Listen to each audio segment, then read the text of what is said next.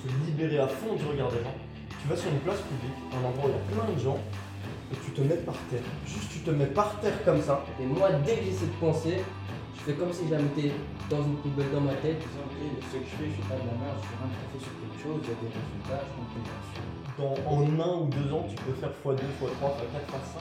Bonjour et bienvenue dans un nouvel épisode des Cercles Vertueux. Aujourd'hui, on est avec Quickfly On est là, et Junior. Toujours présent, ma main. Et aujourd'hui, on va parler de plein de choses différentes. Donc, on va commencer par que laisser à 2023 et qu'améliorer en 2024. Comment Tu peux commencer si tu veux. Je commence. Yes, sir. Que laisser à 2023 ben, 2023, moi, ça a été personnellement une année qui a été vraiment très très bénéfique dans ma vie. Donc, quand laisser.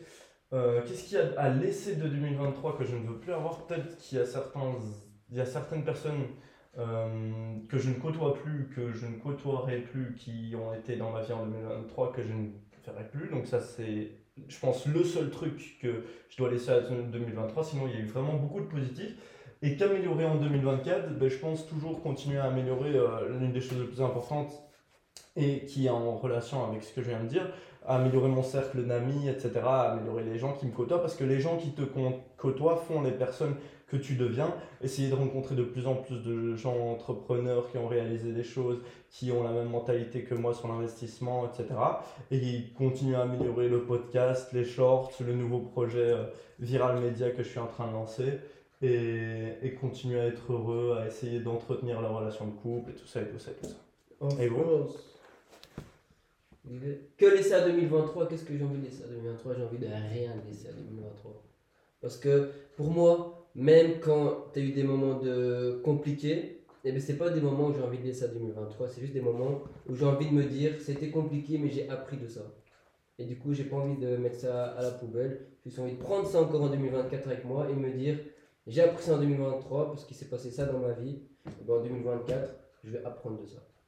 Donc, qu'est-ce que j'ai appris cette année? J'ai appris que dans la vie, il y a beaucoup de changements et que c'est juste à toi de, savoir euh, évoluer avec ces changements. Dans la vie, tu auras toujours des changements. Tu as deux solutions. Soit tu, tu tombes, ou soit tu te relèves de ces changements. Il faut savoir qu'à chaque fois que tu te relèves d'un changement, tu te relèves plus grand. C'est juste ça que j'ai envie de vous dire pour le début. Voilà. Toi, Moi, je vais, je vais laisser 2023, je pense, euh, la procrastination, les doutes et la peur. Mon année a commencé bien parce que j'étais à l'étranger et quand je suis rentré, c'était monotone. Là, j'ai repris les cours, c'est devenu. Je pensais que ça allait être bien, mais c'est monotone.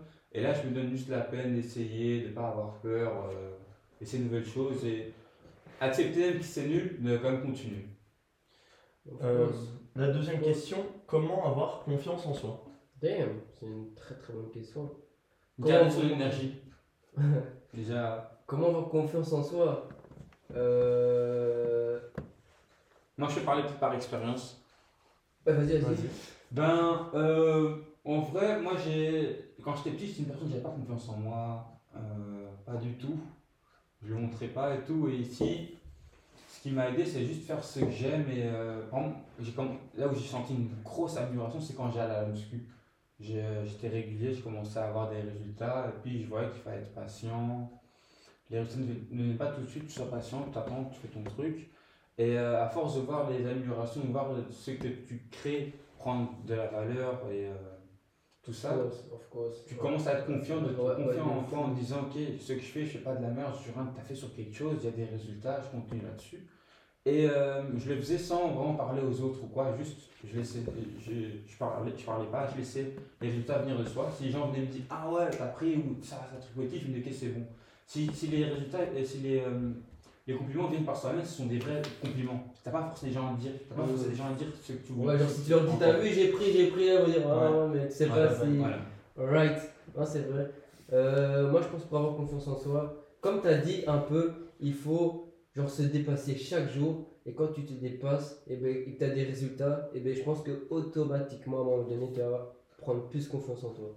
Si par exemple, tu arrives à avoir une routine journalière avec bêtement, tel jour, tel jour tu dis à 16h, je fais une heure de sport, je te promets que après, euh, quand tu arriveras à la fin de ta séance de sport, que tu auras fait toi-même, tu seras mais genre euh, tellement fier de toi. Et je pense que c'est ces petites fiertés qui font qu'à un moment donné, tu arrives à, t'apprécier, que ce soit intérieurement ou extérieurement. Et c'est pas que dans le sport, c'est dans plein de trucs de la vie. Par exemple, moi, euh, je- mets un truc en place maintenant, c'est dès que j'ose pas faire un truc, et ben je le fais. Par exemple, si euh, bêtement, genre je vais voir une dame dans la rue, je dois lui poser une question, habituellement tu te dirais oh non, je la connais pas. Et bien moi, dès que j'ai cette pensée, je fais comme si je la mettais dans une poubelle dans ma tête et je vais voir directement cette, euh, cette personne. Et les petits trucs comme ça, mais petit à petit, ça vous fait prendre plus confiance en vous, je pense. Ouais. Je pense. Donc comme il a dit, le sport, quand t'es mec ou quand t'es gros, t'as envie de, d'essayer, tu te dis que c'est le problème, entre guillemets,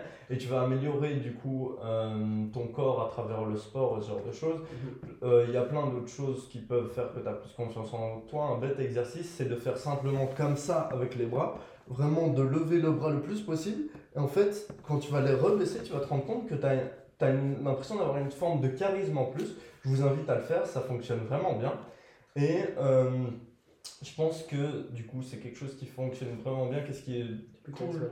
pour. Ouais. Vraiment, mais je te jure que ça fonctionne. Euh, quelque chose d'autre qui fonctionne bien, bah, c'est simplement le fait d'oser faire des choses, Ouais, de réaliser des choses. Plus tu réalises des choses, plus euh, tout simplement tu as confiance en toi parce que tu te dis ok moi je sais que je sais faire ça, ça, ça, ça, améliorer tes compétences, améliorer qui tu es. Tu vas pas réussir à voler si tu es un poulet, essaye de devenir un aigle et puis apprends à voler, tu vois quand tu te dis comment je veux essayer d'être mieux dans ma peau, ce genre de choses, bah déjà faire le sport, machin, comment te sentir mieux, bah oser faire les choses, aller, euh, si vous mettez des habitudes en place, type aller parler à un inconnu tous les jours, ce genre de choses, ça peut faire que tu te débloques petit à petit, que tu es moins timide, et le fait que tu sois moins timide, plus extraverti, ça peut euh, faire que tu as plus confiance en toi. Exactement. Et quand tu te rends compte à un moment donné que. Et je pense aussi pour. La clé aussi pour avoir confiance en soi, c'est de se dire. euh, c'est de s'en foutre du regard des autres en fait. Ouais. Je pense que Très ça, c'est aussi aussi. la fucking clé. Si vous prenez en compte toutes les personnes Vraiment. qui sont toxiques, qui vous jugent, qui vous pointent du doigt, euh, notamment à l'adolescence où il y a souvent des harcèlements, des gens qui sont méchants, etc., faut vraiment le plus tôt possible essayer de ne pas prendre leur avis en Ouais. compte parce que ces gens, c'est des gens que vous reverrez plus par la suite. Ouais, mais c'est compliqué à, à s'en foutre du regard des autres. C'est compliqué d'avoir ça. Euh, quand tu quand quand t'arrêtes de construire, tu vas justement un petit peu te construire par ceux qui, ceux qui t'entourent. Tu vas chercher à avoir de la va- validation par des proches, par des amis. Mais justement, ça, c'est le jeu contre toi. Si maintenant toi tu cherches à avoir des validations et on, te, on se moque de toi, toi t'es pas assez fort pour subir tout ça, tu vas tomber. Ouais. Et quand je vois, quand, ce que j'entends, ce que vous dites souvent, le truc c'est aussi de sortir de ta zone de confort. T'as oublié de sortir de ta zone de confort pour apprendre tout ça quand tu me dis. Euh, tu Si tu restes dans ton confort, t'apprends rien. Ah ouais. t'apprends De rien. toute façon. Ouais. Mais je dirais pour euh, le truc pour s'en foutre des gens, fais, fais une bêtise, attends ce qu'on te juge, et d'ici 15 minutes, les gens t'ont déjà oublié. La Ça, c'est un race. Il y a encore 15 minutes, les gens. t'y- Mm. C'est même dans les 10 secondes, les gens ils t'ont déjà oublié. Parce que les gens, il faut savoir un truc, c'est que les gens n'en ont rien à secouer de ta vie. C'est-à-dire, tu, tu peux faire, on va dire que tu es dans le tram, euh, tu tombes par terre, tu es tout, tout, gêné, tout ça. Mais dis-toi que la personne à côté de toi, dans 10 secondes, elle, a déjà oublié, elle est en train de faire sa vie. Parce qu'il faut savoir que tu te préoccupes du regard des gens, il faut savoir que les gens se préoccupent aussi du regard des gens. C'est-à-dire qu'en soi, ils s'en foutent que. Enfin, je sais pas comment expliquer. Ils, sont, ils te jugent même pas parce que eux-mêmes. Et après, ils passent à autre chose. Ils Ouais, te c'est regardent, ils rigolent peut-être une seconde parce que tu t'es cassé avec, puis ils se barrent. Un exercice vraiment super intéressant qui a été fait euh, par plein de gens, c'est pour vraiment se libérer à fond du regard des gens. Tu vas sur une place publique, un endroit où il y a plein de gens, et tu te mets par terre. Juste, tu te mets par terre comme ça, et les gens, ils vont. Et en fait, les gens, ils vont en avoir plus ou moins rien à foutre, ou alors il y en a certains qui vont calculer, mais qui vont passer quand même, parce que tout- il y a du passage, tout le monde passe. Et en fait, le fait de faire ça, tu, veux, tu te laisses comme ça 10 minutes par terre, tu vas te relever et euh, tu vas commencer à te dire, bah, en fait, on s'en fout du regard des gens, on s'en fout de tout. Et c'est vraiment un exercice où tu peux passer de au secours, euh, qu'est-ce qu'il va penser de moi à je m'en fous d'un seul coup. En fait, c'est vraiment un bon exercice si vous avez des problèmes par rapport à ça. Et du coup, je veux passer à la troisième question. Vous pensez quoi du fait de vivre en Europe? Euh, avant, je... avant je, me disais beaucoup, non, ici il n'y a rien à voir, rien à faire, il faut aller à l'étranger, aux États-Unis, aux États-Unis.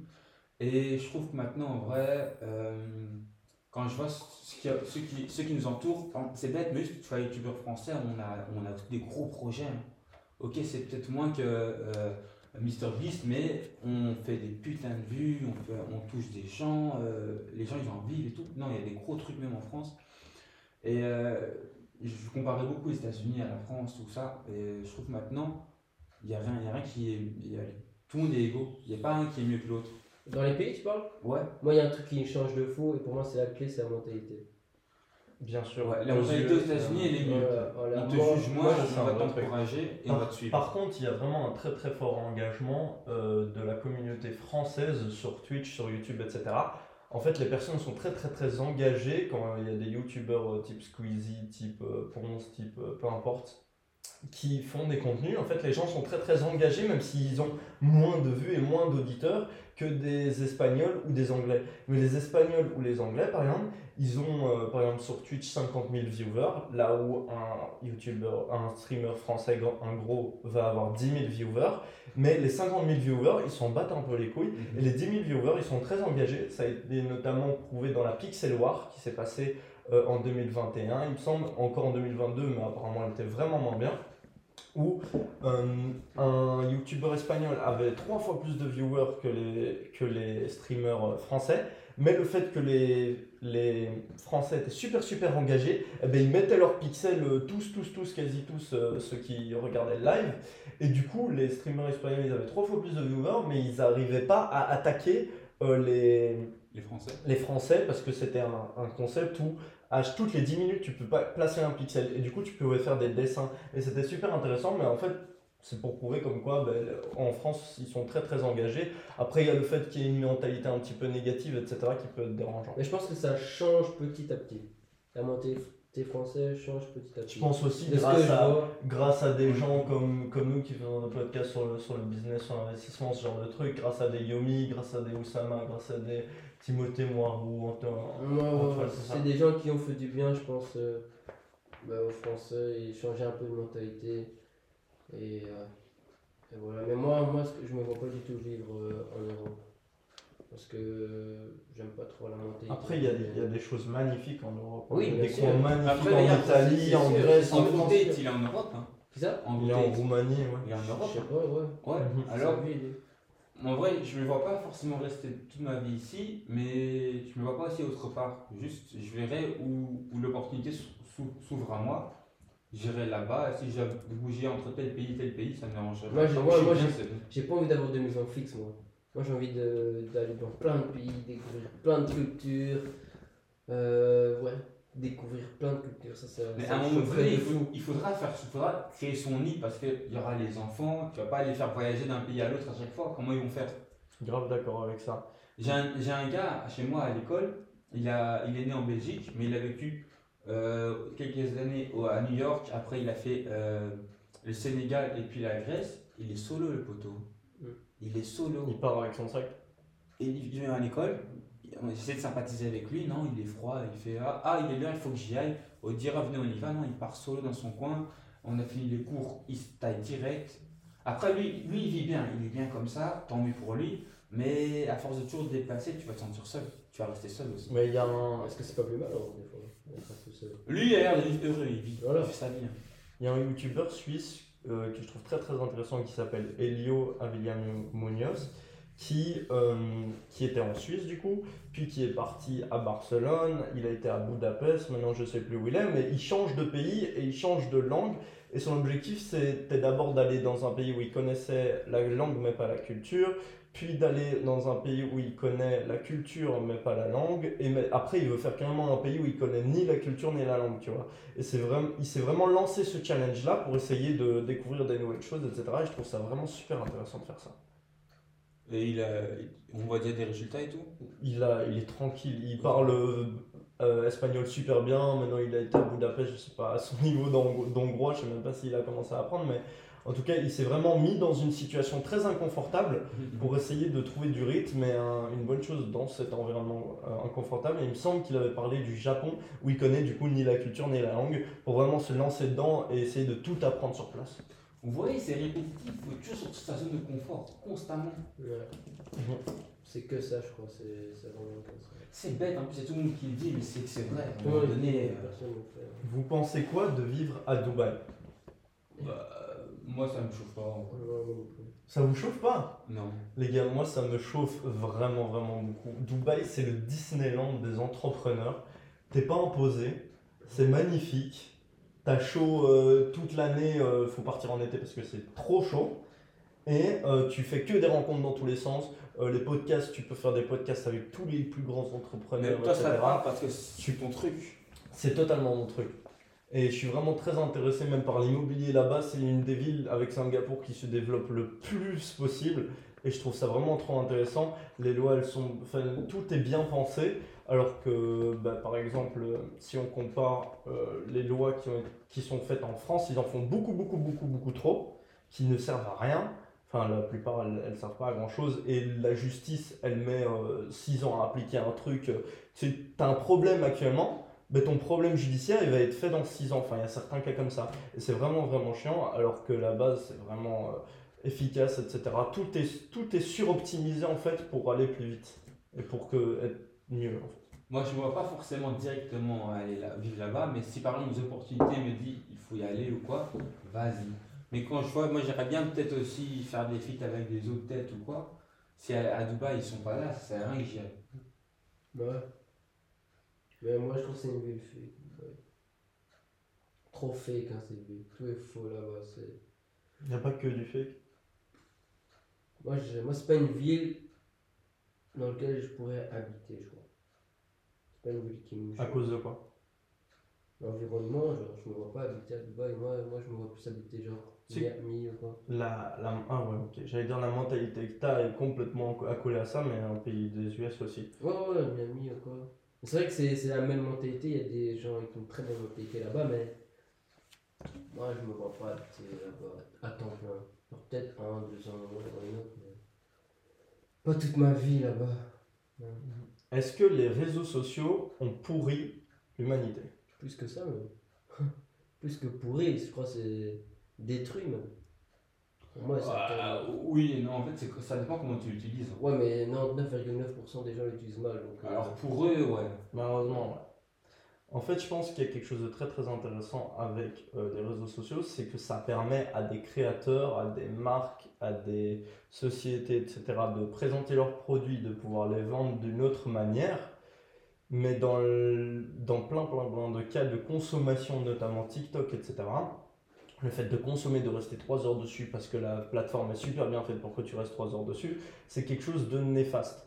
Par contre, le fait d'aller regarder des vidéos YouTube, des podcasts, des trucs pour s'informer, ici par exemple, on avait un problème avec la caméra, on a été chercher une vidéo sur YouTube. Le fait d'aller, que YouTube ce soit un, un média où tu peux apprendre littéralement tout, ça c'est super bénéfique. Le problème des réseaux sociaux, c'est le côté, euh, le côté façade, le côté fake, le côté euh, on montre, le côté OnlyFans, le côté euh, vraiment tout pour essayer d'avoir le plus d'attention possible, quitte à être complètement débile, notamment le mec qui disait Nutello à la place de Nutella juste pour avoir plus de commentaires. Il est intelligent, mais euh, ça apporte rien de bon à la société de faire ça et que ce mec-là ait autant d'attention. Je sais pas, moi par exemple, euh, j'essaie d'apprendre le salto arrière et euh, je vais voir, je vais voir par exemple des tutos sur TikTok parce que ça va plus vite. J'ai fait ça aussi sur YouTube, mais par exemple aussi sur TikTok, je peux aussi voir vraiment des, des tutos ou, ou quoi sur de la boxe parce que j'aime. Alors ça dépend comment tu l'utilises. Parce que Mhm. moi parfois je pourrais me perdre sur YouTube parce que je, chercher des vidéos pour essayer de me distraire, au final c'est de la merde, j'y arrive pas. Et j'ai aussi j'ai perdu peut-être aussi autant de temps que TikTok, alors que c'est YouTube. Ouais, tout dépend du créateur en fait. Ça dépend qu'est-ce que tu consommes. Et ouais, exactement, Bah, c'est vrai. Non, c'est. Ouais, c'est En soi, tous les réseaux sociaux peuvent être bien utilisés en fonction du, du créateur, etc.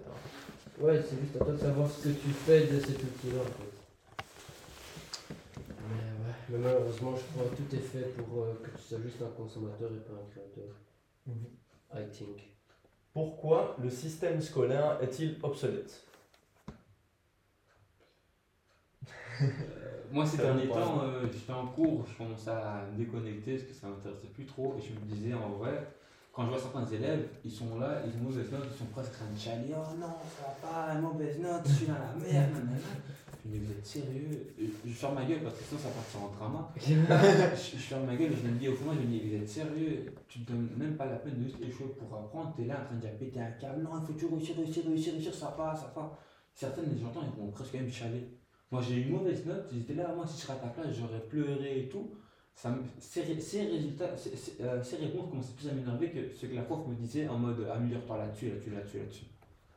Ouais. Même quand je vois maintenant, le quarts des gens qui réussissent à l'heure actuelle, c'est pas grâce à l'école. C'est euh, par eux-mêmes, et avec les outils qu'ils ont maintenant, donc YouTube et tout. Je pense que l'école. Après, j'ai pas envie de dire ne quittez pas l'école. C'est quand même euh, important, mais il faut savoir, il faut toujours savoir distinguer entre le bien et le mal dans tout. Ouais, quand tu vois un- qu'un mec maintenant il crée du contenu, il gagne 10 fois plus qu'un mec qui a fait 5 ans d'études, tu te dis. Après, il c'est faut créer du contenu pendant longtemps pour être rentable.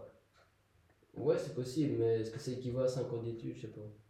Ça dépend. En fait, je pense que le problème des 5 ans d'études pour avoir un résultat, c'est que les diplômes sont survalorisés par beaucoup trop de gens, qu'ils n'ont pas autant de valeur que les gens le perçoivent, et que les compétences en ont plus. Et j'en avais déjà parlé du coup sur un podcast.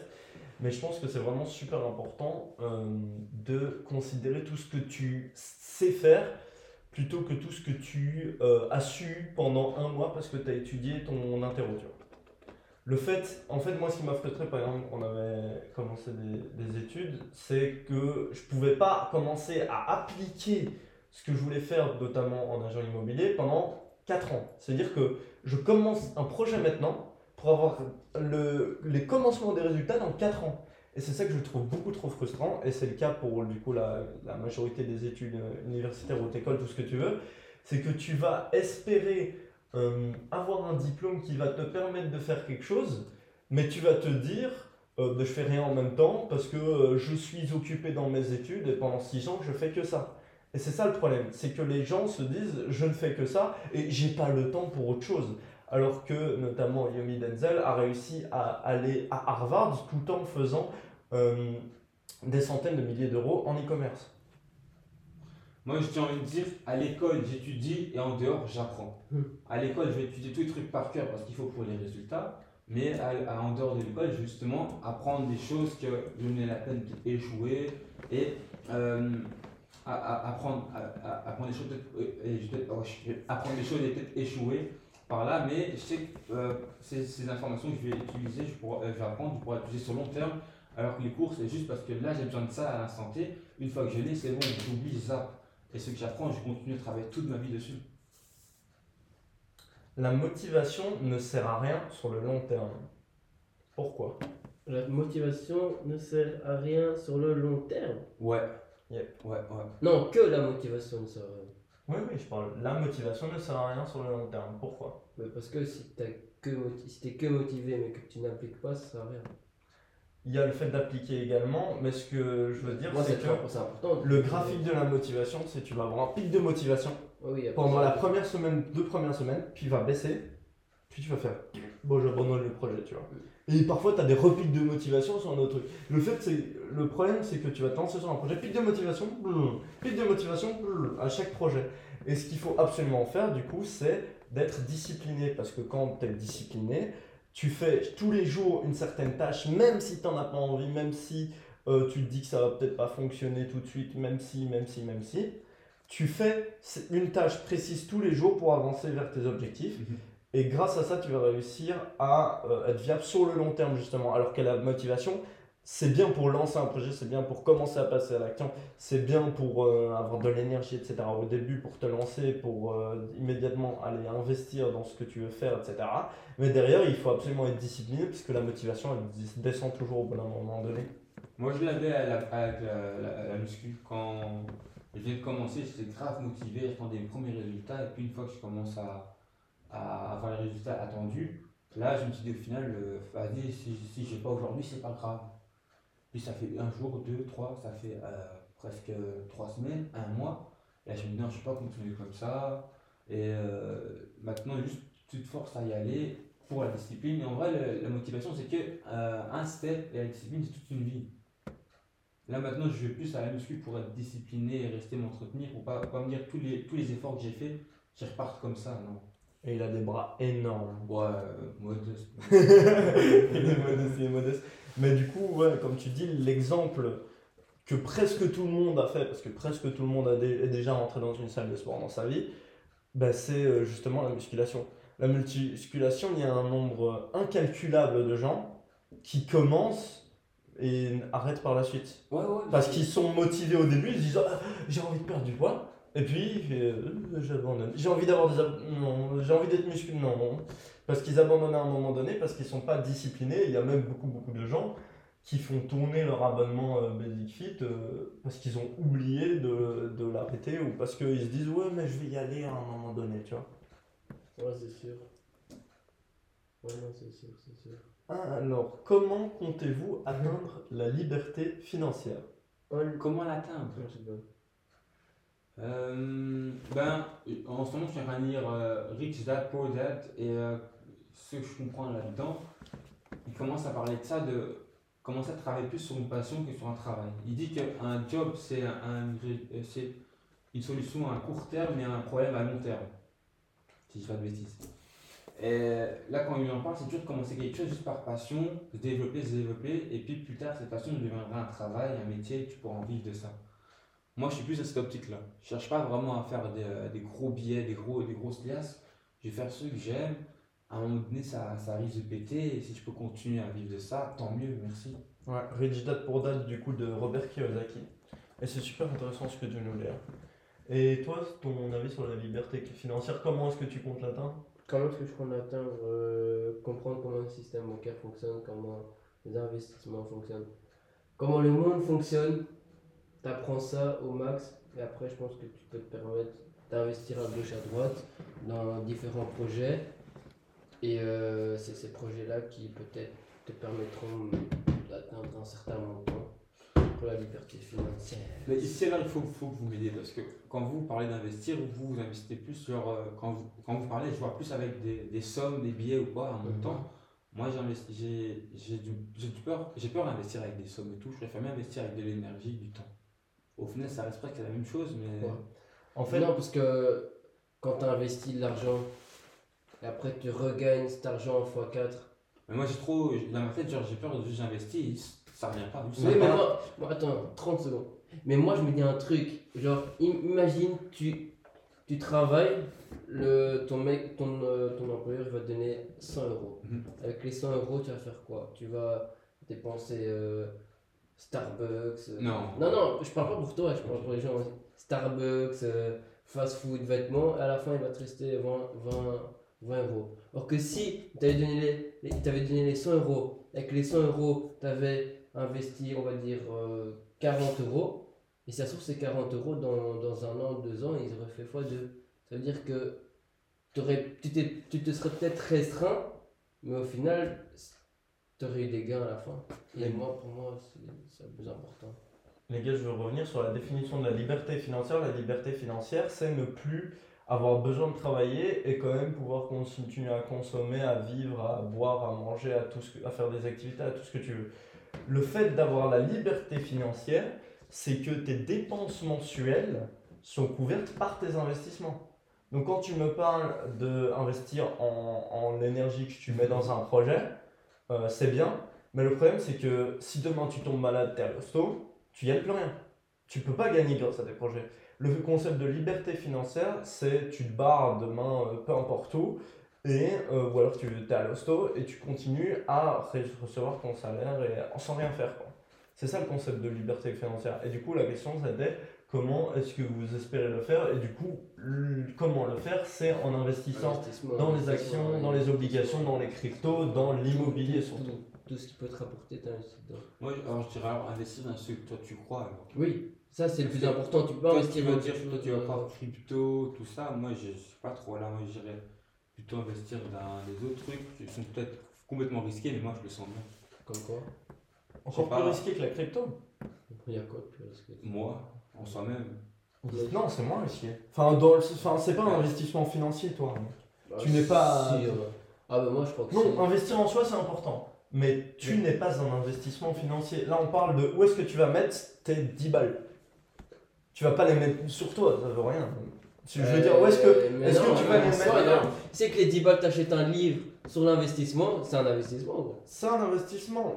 Euh, mais là, on parle vraiment de- d'actifs, d'assets. Ok. De trucs qui bougent, euh, qui, qui augmentent et qui. Parce euh, que moi, quand je vois tous ceux que j'ai investis, la plupart, ce sont, on va dire entre guillemets, des passifs qui savent devenir des actifs si je travaille dessus. Ouais. Mais pas forcément directement des actifs. Ouais. Je prends beaucoup de risques en faisant ça. La manière la plus efficace de devenir libre financièrement, le number one, c'est l'immobilier. Parce que l'immobilier, en fait, tu peux générer des revenus à travers euh, du coup tes locataires. Donc, tu, tes locataires remb- euh, remboursent ton prêt. C'est-à-dire que si tu arrives à avoir un bon prêt, etc., en n'ayant pas beaucoup de thunes, enfin pas beaucoup de thunes, un un capital de départ de 15 000, 20 000, si tu as un bon crédit ton, tes lo- et que tu fais un bon projet, tes locataires remboursent euh, du coup ton, ton investissement. Ouais, mais comment tu arrives à ce niveau-là? Si tu commences, tu as, 10 balles dans ton, dans ton portefeuille. T'as que 10 balles, tu, tu taffes pour essayer d'avoir un 15. emprunt. Un emprunt. Tu peux pas faire un emprunt avec 10 balles. Mais non, mais je veux dire, quand il disait 10 balles, c'est genre si t'as pas beaucoup d'argent. Mais Mais si. si t'as 10 balles, tu te tais et tu taffes pour essayer d'en avoir plus. Ouais, c'est tout. Parce que, euh, genre, sortir un 30 000 d'un coup, c'est chaud. Pas tout le monde sait le faire. Mais c'est vrai qu'elle aurait- Non, mais c'est pour ça qu'il faut taffer et préparer. Toi, tu crois encore à l'immobilier ici en Belgique? Moi, je crois à l'immobilier partout, En mais Belgique? surtout dans les pays qui se développent euh, vraiment. Ici, tu crois pas que c'est un peu trop tard? Non, je pense que c'est jamais trop tard. Je pense que les gens qui disent que c'est trop tard, c'est des gens qui passent pas à l'action et qu'il y a des affaires à faire partout, surtout dans des pays où il y a moins de gens, moins de compétition, moins de gens qui veulent absolument faire de la thune, etc. Et en Belgique, il n'y en a pas tant que ça qui, qui veulent absolument faire de la thune grâce à l'immobilier. Et c'est pour ça qu'il y a une opportunité parce qu'il n'y a pas de gens, il n'y a pas beaucoup de gens déter en Belgique et en France. Moins de compétition. Voilà, moins de compétition, moins de gens, euh, moins de, de Yann Darwin, de monstres comme ça, qui euh, vont aller acheter des appartes euh, à des millions, etc. Si par exemple, euh, tu investis dans un asset, euh, par exemple, il y a 8 ans, il était à 20, et là maintenant, il est à, à, à 200. Ouais. Est-ce que tu investirais dans cet asset-là? J'attends qu'il rebaisse. Ok. Et si euh, il, il rebaisse, mais genre à peut-être 150 Bah, ça dépend de l'asset, mais s'il a une tokenomics bien, enfin je parle de tokenomics, si la répartition des actions ou la répartition des tokens est bien faite et que ça doit et que la, la quantité de, des actions ou des cryptos est limitée, je vais investir dedans si c'est un bon Moi, ce que je veux dire, c'est que moi, je pense que l'immobilier, on a trop saigné ça ces dernières années. Mais des fois, quand tu vois les prix de certaines maisons, tu te dis, ça sert même plus à rien d'investir là-dedans, c'est trop cher. Évidemment que ça sert, évidemment que ça sert. Et dans quelques années, la middle class, comme je l'ai dit déjà plusieurs fois sur ce podcast, mais je trouve vraiment que c'est un avis que je, que je défends à fond, la middle class, donc les gens qui gagnent entre 2000 et 3000 euros par an actuellement, ne pourront plus acheter de l'immobilier dans, dans 10-15 ans. Parce que les- le prix de l'immobilier augmente, les riches vont être de plus en plus riches et les pauvres ou la middle class vont de plus en plus galérer. Euh, je voulais parler aussi de la deuxième manière d'investir et d'être libre financièrement, c'est les actions. Donc les actions, euh, le problème des actions et des obligations et de la bourse en général, c'est qu'il faut un grand capital pour que ça, que ça ait un... C'est qu'il faut un grand capital pour que ça ait un impact sur ta vie. C'est-à-dire que si tu n'as pas euh, plus de 100 000, 200 000 euh, euros d'actions, malheureusement, euh, tu vas avoir vraiment du mal à être libre financièrement parce que les actions, ça fait pas euh, x10 en une journée. Ça, c'est pas possible. Parce que les actions, c'est quelque chose qui monte au fur et à mesure du temps. En général, quand tu investis dans une action, tu prends un. Tu espères la ressortir dans les 10 ans. Donc, c'est vraiment un investissement sur le long terme. L'immobilier euh, aussi, c'est un investissement sur le long terme, mais tu peux plus flipper avec euh, de l'immobilier d'une certaine façon parce que tu peux, par exemple, acheter, rénover, revendre, tu as fait une plus-value. Les actions, tu l'achètes et tu dois attendre. Et la troisième manière, du coup, d'être libre, financièrement, mais ça, il faut vraiment croire au projet, etc. Ce que je crois, parce que je pense que les cryptos, c'est une technologie formidable. La blockchain. La blockchain, les cryptos, c'est une technologie formidable. Euh, du coup, Quoi? J'ai bugué. Euh, du coup, la- les cryptos, je pense que c'est quelque chose de formidable parce que tu investis sur une crypto et en bull run, en tout cas, si tu le prends en bas de bull run et que tu essaies de le vendre pendant, dans, en un ou deux ans, tu peux faire x2, x3, x4, x5 si tu investis intelligemment. Et ça, je pense que c'est super important de bien investir au début du bull run, euh, au pied du bull run, avant que ça monte. Et puis, absolument tout retirer quand tout est en haut. Je pense que c'est super important. Et les investissements crypto, pourquoi est-ce que c'est fait comme ça? C'est parce qu'il y a le halving qui se produit tous les 4 ans où le nombre de bitcoins émis est divisé par 2, ce qui fait que ça augmente. Donc, bah, ce qui fait que ça augmente théoriquement dans la plupart des cas, et ça s'est passé du coup 4-5 fois euh, lors des derniers halvings. Mais en tout cas, les cryptos, c'est quelque chose de super intéressant, mais sur une courte période de temps, vraiment tous les 4 ans, donc là on prend 2024-2025, donc 2020, théoriquement 2028-2029 c'est des bonnes années, et après tous les 4 ans c'est des bonnes années. Mais les autres, fuyez les cryptos. Les autres? Les autres années. En 2026, si tu as encore des cryptos dans ton compte, par pitié, vends-les parce que tu vas vraiment être dans la merde. Parce que c'est cyclique. Tu as bull run hein, pendant un an, un an et demi. Puis tu as bear market pendant un an, un an et demi. Phase d'accumulation, un an, un an. Donc tu vends tout au bout du bull run. Puis tu regardes pas. En phase d'accumulation, tu achètes un peu. Début du bull run, tu achètes beaucoup. Tu revends. C'est la manière idéale de faire de C'est l'argent en la théorie. C'est la qui théorie. devrait se passer tous les 4 ans. Voilà. Bah, en tout cas, si ça se passe, ça se La passe théorie, comme ça. c'est Coupe du Monde. Ouais, c'est ça. À toutes les Coupes du Monde, tu vends ou t'achètes. N'oubliez pas que vous pouvez aussi écouter ce podcast sur les plateformes, plateformes de streaming, notamment Spotify, Apple Podcasts, etc. N'hésitez pas à vous abonner à la chaîne de YouTube, à mettre 5 étoiles euh, en audio sur du coup, les plateformes de streaming, à mettre un like et euh, à commenter si vous voulez réagir par rapport à tout ce qu'on dit, c'est vraiment intéressant. Quoi, c'est fini là ou... Non, non, non. Ok. Euh, Est-ce que le travail paye toujours? Non, Pour moi, oui. non. Hell no. Si. Hell no. Mais d'un coup, alors il paye pas. Alors. J'avoue. Pour moi, le travail paye pas toujours parce que si tu travailles pas intelligemment, t'as beau travailler comme tu veux, tu n'auras aucun résultat. Et Ah, c'est comme pour- ça, oui. ouais, pour moi, c'est pour ça que le travail ne paye pas toujours. Si, est-ce que le travail intelligent paye toujours? Oui. Mais le travail ne paye pas toujours. Parce Tu vois, comme ça, ouais. mais enfin, moi, je Je vois ce que tu veux dire. Si tu vas travailler en tant qu'employé, un job répétitif type usine ou quoi, et que tu gagnes juste de quoi manger, le travail, bah, il paye parce que tu payes ta bouffe, mais il paye pas toujours parce que tu aurais pu lancer un bar, tu aurais pu lancer un autre projet moi, je- qui aurait pu Ouais. vraiment t'apporter beaucoup plus. Moi je parle aussi, euh, si tu veux créer un projet, tu vois que tu travailles, mais genre pas de manière efficace, ben ça ne peut pas fonctionner. Parce que pour moi, quand je travaille, c'est con- constamment tu tu évolues, tu apprends des trucs, ouais, Ouais. constamment tu dois Il évoluer, n'y a, apprendre des y a trucs. aucune raison que ça ne fonctionne pas en vrai de vrai. ouais, ouais, ouais. Ça, c'est sûr. Euh, pourquoi est-ce qu'il y a euh, des multimillionnaires, des milliardaires? C'est parce que ces gens travaillent, euh, d'abord apprennent 10 fois plus que toi sur un sujet, puis ils travaillent 10 fois plus de, que toi sur le sujet, ils travaillent 10 fois plus intelligemment que toi sur le sujet, et ils passent 10 fois plus de temps que toi sur le sujet. Et parce qu'ils font toutes ces choses-là, où ils vraiment ils vont à fond, à fond, à fond dans un truc, et ils se focus, et ils essayent de se concentrer sur un produit, euh, sur une plateforme de vente, Genre, et tu- avec des un exemples- avatar client. Des exemples comme Les exemples de de gens, comme tu dis, qui connaissent 10 fois plus de trucs que toi et tout. Genre, tu parles de. un, un Warren Buffett. Ouais, ben, Pendant des années et des années, il a lu, il a lu, il a lu, il a lu. Puis qu'est-ce qui s'est passé? Il a taffé, il a créé des relations, il a investi dans des startups, il a fait tout ce genre de choses. Donc il a, il a fait dix fois mieux. Il a dix fois plus travaillé parce qu'il comptait pas ses heures et il a fait des années, des années, des années à essayer de créer des bonnes relations, à investir dans les bonnes choses, etc. Et il a attendu dix fois plus de temps parce que la plupart des gens se disent Oh, si c'est pour faire euh, 10% en un an, ça sert à rien. Et ben lui, il a fait 10% en un an, 10% en un an, 10% en un an, 10% en un an, et maintenant il est multimilliardaire. Ok, mais moi je, vais, moi je vais vous dire un truc.